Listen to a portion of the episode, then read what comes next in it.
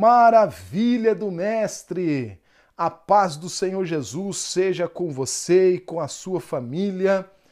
Vamos seguir mais um capítulo da nossa série de estudos sobre a biografia do nosso Senhor e Salvador Jesus Cristo, a sua vida terrena. Hoje nós vamos falar sobre o nascimento do Senhor Jesus Cristo, a encarnação do Verbo, um relacionamento, um namoro e um milagre.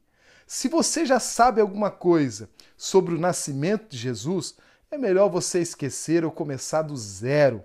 Essa história, ela tem sido romanceada ao longo dos séculos, até mesmo por Hollywood, assim como acontece em qualquer outra cultura saturada, deixou de captar as situações comoventes que cercou a chegada do Messias. Aleluia! Olha que coisa! Meus queridos irmãos, o filme Jesus, a história do nascimento em 2006, ajudou a recuperar a humanidade, judeidade dos eventos que em torno do nascimento de Jesus aconteceram, mas ainda assim pintou um retrato de certo modo idealista.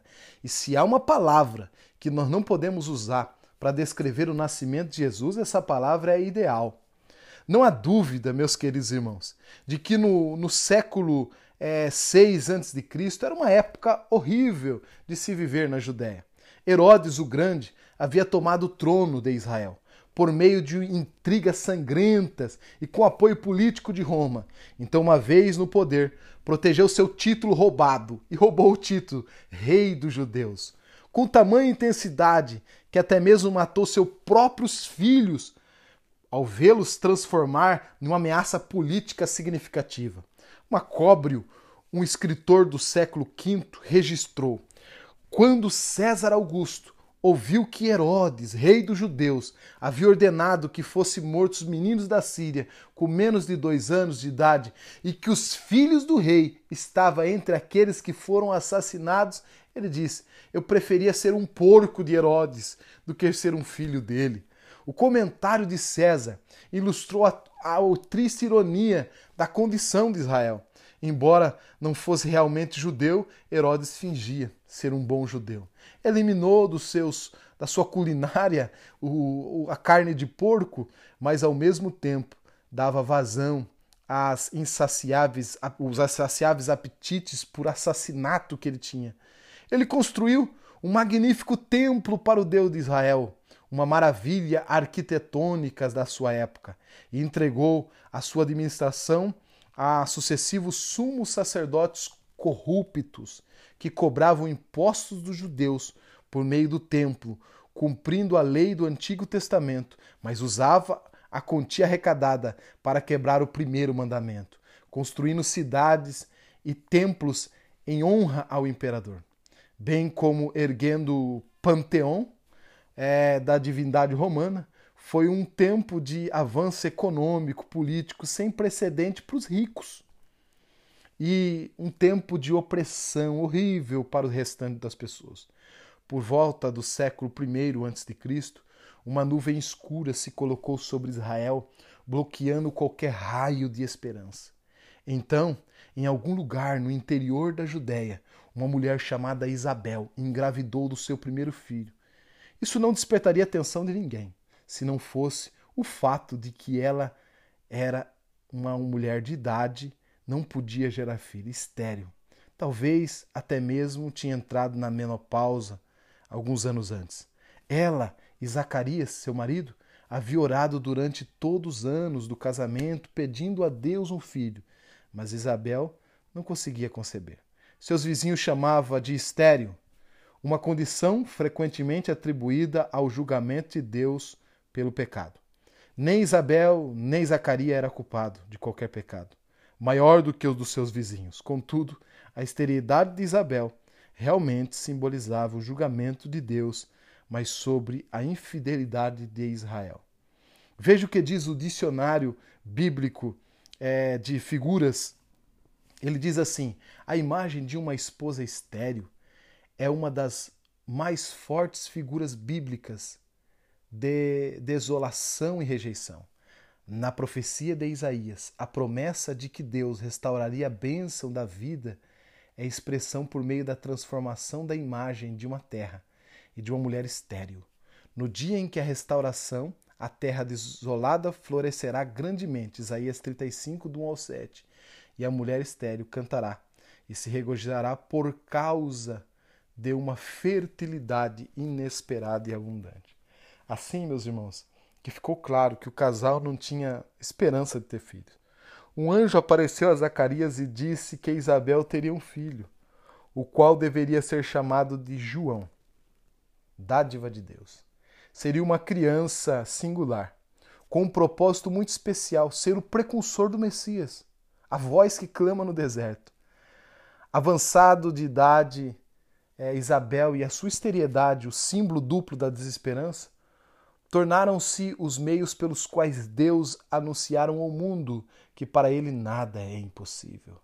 O sumo sacerdote de uma pequena cidade e sua mulher idosa teriam um filho que iria crescer e transformar-se no grande João o Batizador, João Batista. Mesmo antes de conseguir caminhar e falar, o menino trouxe a mensagem de Deus ao mundo.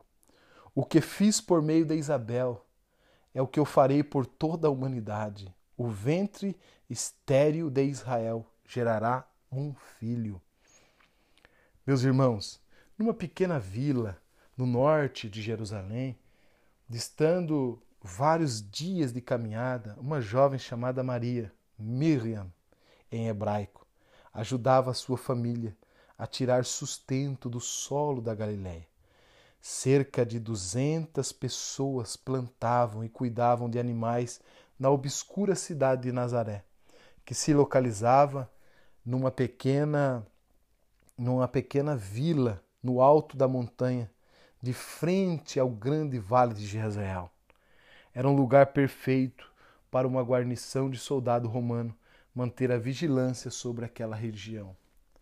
Meus irmãos, a cidade de Nazaré era uma cidade que, aos olhos dos judeus, não tinha uma reputação merecida.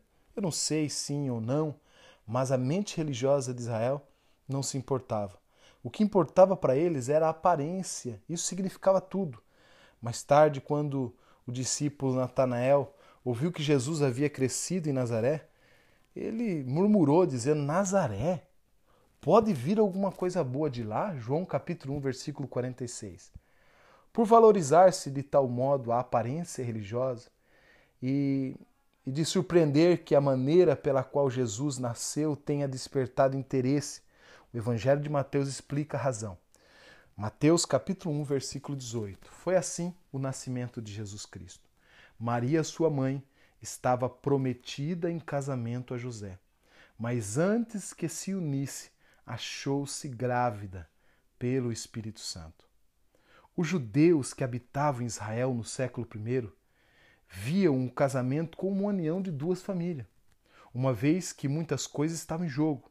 Eles jamais confiariam uma decisão tão importante aos caprichos das emoções de um adolescente, como é o caso das culturas hoje.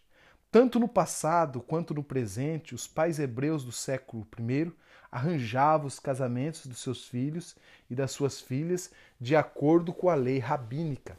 Isso poderia acontecer em algum momento depois da maioridade, que 12 anos era a maioridade para as meninas e 13 anos para os meninos.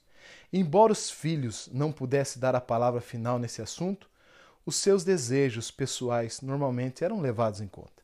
Assim que a decisão de dar prosseguimento à união era tomada, os pais discutiam todos os detalhes dos preparativos, elaborando o contrato legal que seria lido durante a cerimônia de casamento. O casal fazia votos, trocavam símbolos, enquanto a família festejava. Na conclusão da, da pequena cerimônia, o rapaz e a moça se encontravam num período de desposório, ou noivado, como chamamos que não poderia ser menos de um mês. Tipicamente durava um ano. Durante o período de desposório, o recém-casado era marido e mulher em todos os aspectos, exceto pelo fato de que eles continuavam morando com os seus familiares e não mantinham relações sexuais. Esse intervalo entre o voto e a saída de casa servia para vários propósitos. Primeiro, ele dava o noivo tempo de se preparar para, para fazer uma nova casa ou até mesmo adicionar um cômodo na casa dos seus pais. Segundo, dava a noivo tempo de completar vários rituais de purificação, demonstrando que ela era sexualmente pura. Prova de paternidade era de suprema importância na lei judaica, de modo que uma mulher que era divorciada ou viúva, ela precisava esperar não menos do que 90 dias para provar que não carregava no ventre um filho do seu ex-marido. Ou terceiro, diferentemente de muitas outras culturas, os judeus não esperavam que uma jovem saísse da casa de sua mãe de manhã e deitasse na cama com estranha naquela mesma noite. O período de noivado dava ao marido e à esposa um tempo suficiente para criar um elo sobre a estrita supervisão de suas famílias antes é, de se ajuntarem como casal. Embora vivessem separados, a comunidade via os dois como já casados. Terminar o casamento durante o período do noivado exigia um decreto oficial de divórcio. Se um dos que se envolve sexualmente com outra pessoa, tal ato era considerado adultério e poderia levar à pena de morte por apedrejamento. Quando a noiva havia completado sua purificação e o noivo estava pronto para recebê-la, o noivo e sua comitiva de casamento ia à casa da família da noiva, aonde ele a chamava para juntar-se a ele. Esta, irmão, era a saída para o novo lar. A comitiva do casamento levantava o casal no ar e os carregava para a sua nova casa, onde a família e os convidados celebravam a núpcia por menos, não menos de sete dias. Durante o período desposório do noivado, entre os votos e a saída de casa, foi nesse período que Jesus Cristo foi concebido pelo Espírito Santo no ventre de Maria. O relato de Lucas registra a história. No sexto mês da gravidez de Isabel, Deus enviou o anjo Gabriel a Nazaré, a cidade da Galiléia, a uma virgem prometida em casamento a certo homem chamado José, descendente de Davi.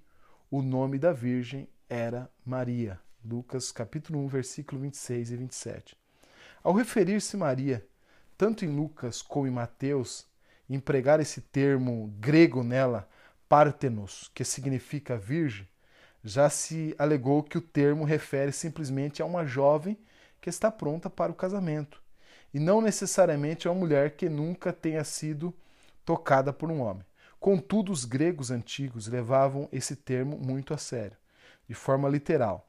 Artemis, a deusa cujo o templo em Éfeso era considerado uma das sete maravilhas do mundo antigo, por exemplo, era considerada enfaticamente pura. Achava-se que ela protegia rapazes e moças castos e simbolizava o poder ocultista da virgindade, representando a vida jovem e pura e de profunda inocência. Consequentemente, uma moça jovem e não casada era chamada de Pártenos. Se alguma coisa diferente de virgem antes do casamento, é, se ser alguma coisa diferente de virgem antes do casamento era algo impensável. Durante algum momento do período desposório de Maria, do noivado com José, a vida se complicou demais para o jovem casal. Pode ser que Maria estivesse realizando as tarefas domésticas, sonhando com a saída para sua casa, uma grande celebração junto com José, preparação e tudo, e de repente uma voz interrompe, dizendo: Alegra-se, agraciada, o Senhor está com você. Lucas capítulo 1, versículo 28. A saudação deixou Maria completamente confusa. Uma moça do interior, agraciada por Deus, por quê? As moças adolescentes ocupavam uma posição muito inferior nos tempos antigos. Antes que ela pudesse questionar-lo, o anjo continuou: Não tenha medo, Maria. Você foi agraciada por Deus.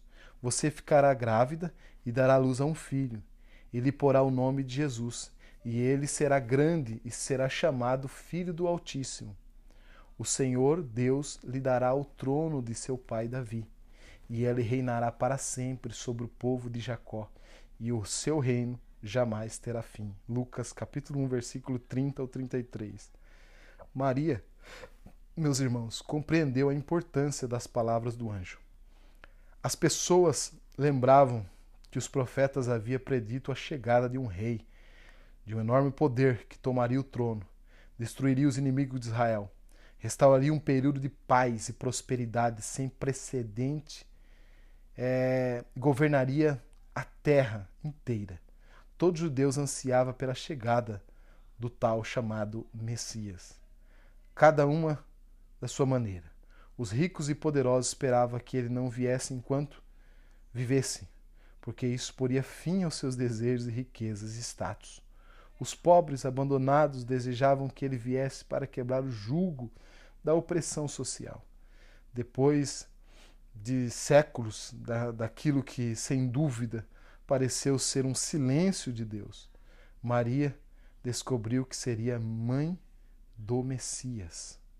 Durante os séculos, milhares de mulheres hebraicas haviam esperado ser aquela que daria luz ao Salvador de Israel. Foi uma honra maravilhosa demais para ser descrita, mas o privilégio exigiria um sacrifício imenso. Perguntou Maria ao anjo: Como acontecerá isso, se eu sou virgem? O texto grego diz literalmente: Como será isso, uma vez que eu não conheço nenhum homem? Naturalmente, ela usou a palavra conhecer no sentido de intimidade, um eufemismo comum para o relacionamento sexual. Maria entendia o suficiente sobre sexualidade para saber que não poderia conceber uma criança antes de passar sua primeira noite com José. Assim ela fez a pergunta mais lógica: Como uma partenos pode conceber um filho? O anjo respondeu: O Espírito Santo virá sobre você e o poder do Altíssimo a cobrirá com a sua sombra. Assim, aquele que há de nascer será chamado Santo, Filho de Deus. Também Isabel, sua parenta, terá um filho na velhice. Aquela que dizia estéril já está em seu sexto mês de gestão, pois nada é impossível para Deus. Lucas capítulo 35 ao 37 o anjo usou uma imagem que seria familiar a qualquer judeu. Depois de Moisés ter conduzido o povo hebreu para fora do Egito, o Senhor orientou a construir um tabernáculo em um lugar de adoração, um tabernáculo portátil. Quando ele foi concluído, Deus cobriu a tenda, o que foi visto pelas pessoas com um misterioso brilho na forma de uma nuvem. Êxodo 40, 34 ao 38, Números capítulo 9, do 15 ao 16. O anjo usou essa imagem quando ele disse: O poder do Altíssimo a cobrirá com a sua sombra, para explicar a Maria que a presença espiritual de Deus conceberia miraculosamente um menino em seu ventre. Ao mesmo tempo que a criança seria humana em todos os aspectos, não teria um pai humano. Seu pai seria, de modo literal, o Deus Todo-Poderoso. Que exigência para uma menina adolescente! Contudo, observe a resposta imediata de Maria. Respondeu Maria: Sou serva do Senhor. Que aconteça comigo conforme a tua palavra. Então o anjo a deixou. Lucas capítulo 1, versículo 38. A palavra grega traduzida por serva descreve um tipo particular de servidão, muito comum ao longo de toda a história. O termo que refere-se a alguém que se vende voluntariamente à escravidão. Deus, obviamente, escolheu esta serva humilde por uma boa razão.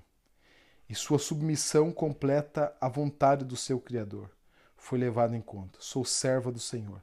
Em outras palavras, dedico-me a servir o meu Senhor de modo voluntário e incondicional. Lucas e Mateus relata dois eventos subsequentes. Mas devemos usar aqui um pouco da nossa imaginação, meus irmãos, para determinar qual deles aconteceu primeiro. Lucas nos diz que Maria preparou-se e foi depressa para uma cidade na região montanhosa da Judéia, com o objetivo de visitar Isabel. Lucas capítulo 1, versículo 39. Mateus descreve a dificuldade de José em aceitar a história de Maria. Olha só, meus irmãos, imagine Maria contando a José a maneira miraculosa pelo qual ela engravidou. Logo depois, saindo de casa ou da casa de Isabel, pode ser possível também que ela tenha escrito apressadamente, talvez deixou uma informação para o seu marido prometido, tenha partido rapidamente para evitar uma difícil conversa face a face. Seja de qual, como foi, podemos apenas imaginar como se esse momento fosse foi difícil para os dois Maria deve ter parecido insana. Uma virgem conceber uma criança sem relação sexual? Difícil de acreditar. É irônico constatar que a jovem Maria fosse aquela que levava dentro de si o mais maravilhoso segredo da história da humanidade. Ainda assim, sofresse as mesmas consequências de uma pecadora. Percebe-se que embotamento espiritual de sua comunidade, sendo tal privilégio concedido a custo de tamanha dor, e não apenas para Maria. José só recebeu uma visita angelical mais tarde. Imagine então, meus irmãos, como foi a dor particular e a confusão. Talvez ele estivesse ansioso por fazer outra visita a Maria e a sua família depois de um dia de trabalho duro, e outra tarde na companhia da mulher que ele amava, outro momento para relaxar e sonhar juntos o futuro comum. Então, de repente, a noiva vai embora. Uma virgem apressada para a região das montanhas da Judéia. Três meses se passam até que José recebe a notícia de que a Maria havia se retornado. Logo de cara, ele percebe uma pequena saliência em sua roupa. Ele não sabe de muita coisa, apenas que a vida tornou muito rapidamente complicada. Veja, meus irmãos, o que acontece com José. Depois de contar é, a história aqui, nós podemos ver o quanto foi difícil para José esta situação. É, a lei mosaica dizia que José tinha todo o direito de entregar a Maria para ser apedrejada. De acordo com a lei judaica, José tinha o direito de exigir o apedrejamento público, o que não apenas salvaria a sua honra ferida, mas também limparia o seu nome diante da comunidade. Mas ele era um homem decente demais para fazer isso. Mateus capítulo 1, versículo número 19.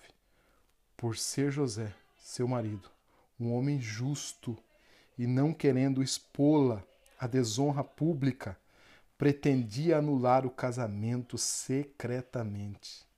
Que homem notável! Que posição diplomática! José tinha todas as razões do mundo para acreditar que Maria foi infiel.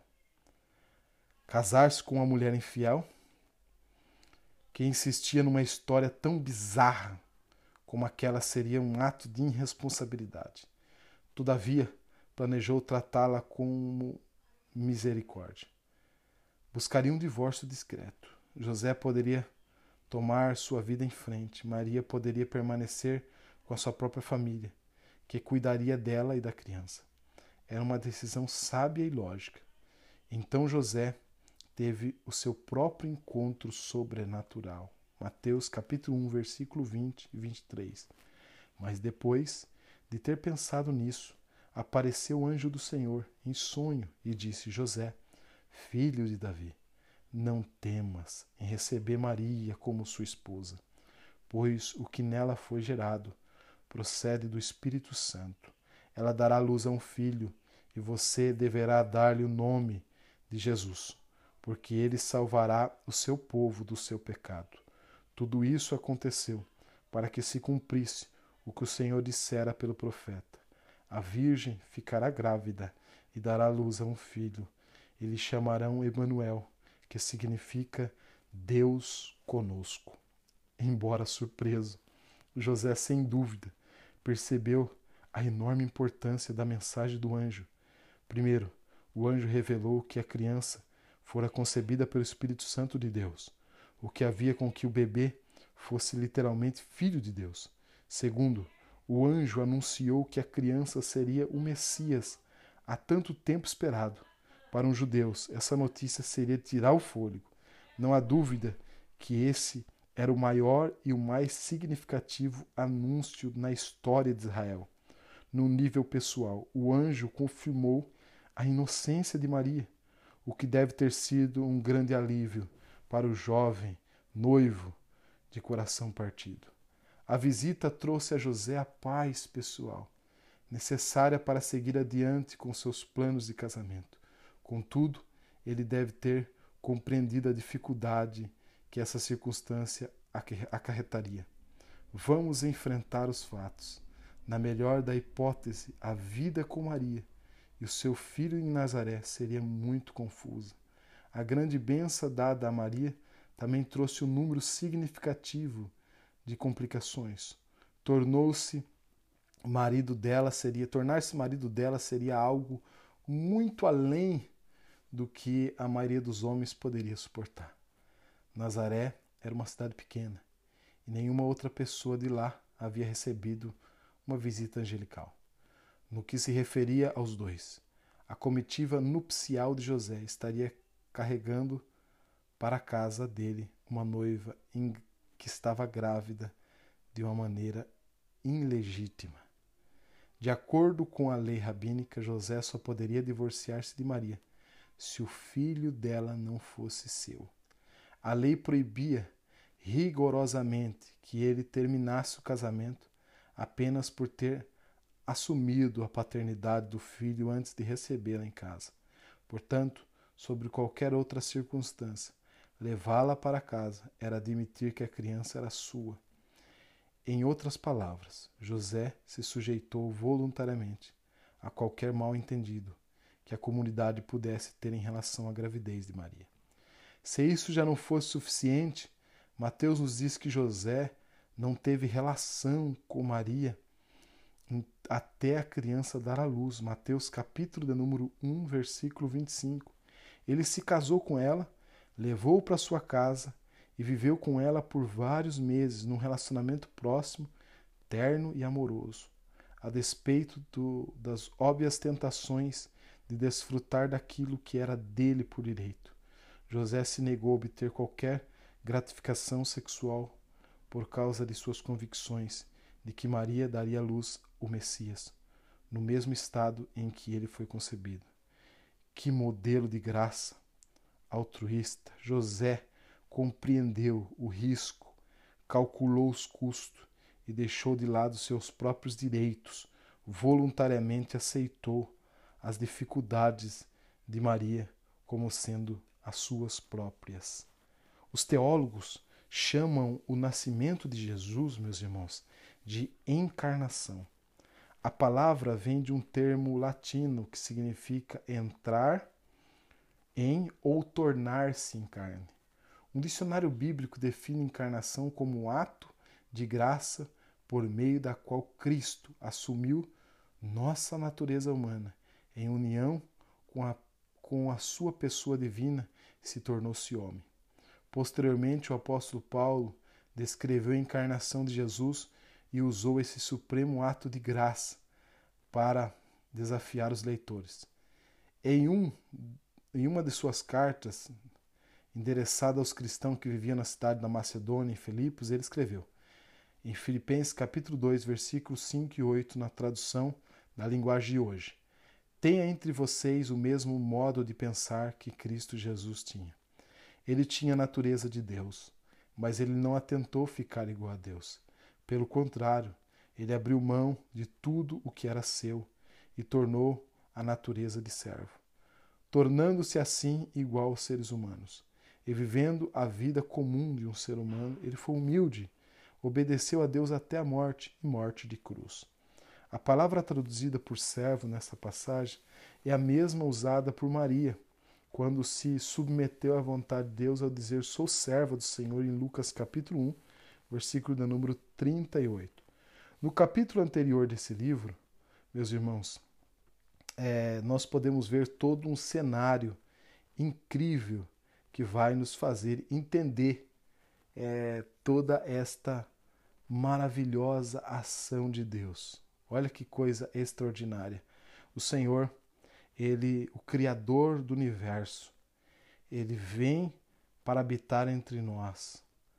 E ele se fez homem, se fez carne para estar entre nós, por motivo que talvez nunca venhamos entender completamente. O Criador, o Todo-Poderoso, ama tanto as pessoas que traçou um plano para salvá-la dessas confusões.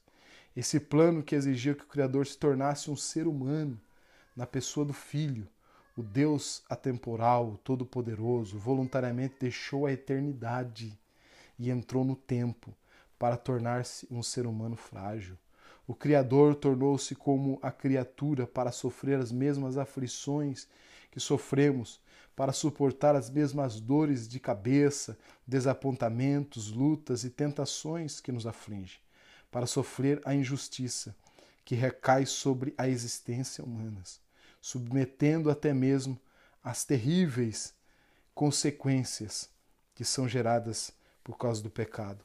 Considero a disposição de José em compartilhar da situação de Maria uma maravilhosa ilustração da humildade do sacrifício da encarnação.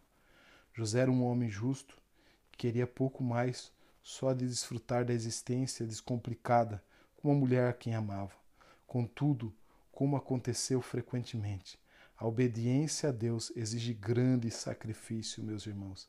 Assim como Maria sofreu injustamente é, discriminação da, da comunidade da qual vivia, José voluntariamente se colocou de lado dos seus próprios desejos para poder compartilhar do fardo que ela carregava. As injustiças que ela sofria seria dele também. Qualquer mal entendido que ela fosse vítima, ele também suportaria. Diante de um mundo que os observava e julgava suas. Olha só, meus irmãos, a situação terrível, né? o fardo pesado que estava sobre os ombros, meus irmãos, de Maria e de José. Mas obedecer a Deus requer, de fato, algum sacrifício. E aí nós podemos entender que Deus escolheu Maria e José e trabalhou na vida deles de uma forma extraordinária para que eles pudessem participar diretamente da obra que Deus, em seu propósito, já havia designado. Então, participar do projeto de Deus é algo extraordinário. Fazer parte da história que Deus criou para a humanidade é algo extraordinário. Jesus te ama, ele nasceu de uma maneira extraordinária. Não houve pecado, ele não herdou a natureza de pecado, ele não herdou, ele não foi concebido em pecado, ele é santo. E ele venceu o pecado, ainda em um corpo frágil, ele venceu o pecado. Glória a Jesus por isso, por esse mistério extraordinário da encarnação. Deus seja adorado, Deus seja glorificado, meus irmãos. Felizmente, Deus não nos deixou sofrer sozinho. Em Sua graça, Ele voluntariamente se tornou um de nós na pessoa de Jesus.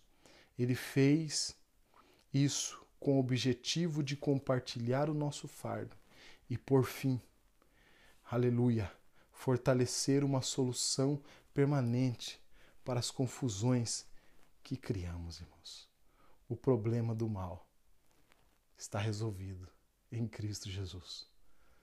Olhe para Jesus, creia em Jesus e você pode ser salvo. Não há outro nome pelo qual devamos ser salvos a não ser o bendito e glorioso nome de Jesus. Deus abençoe você, Deus abençoe a sua família. Vamos seguindo, aprendendo mais sobre a história linda do nosso Senhor e Salvador Jesus Cristo.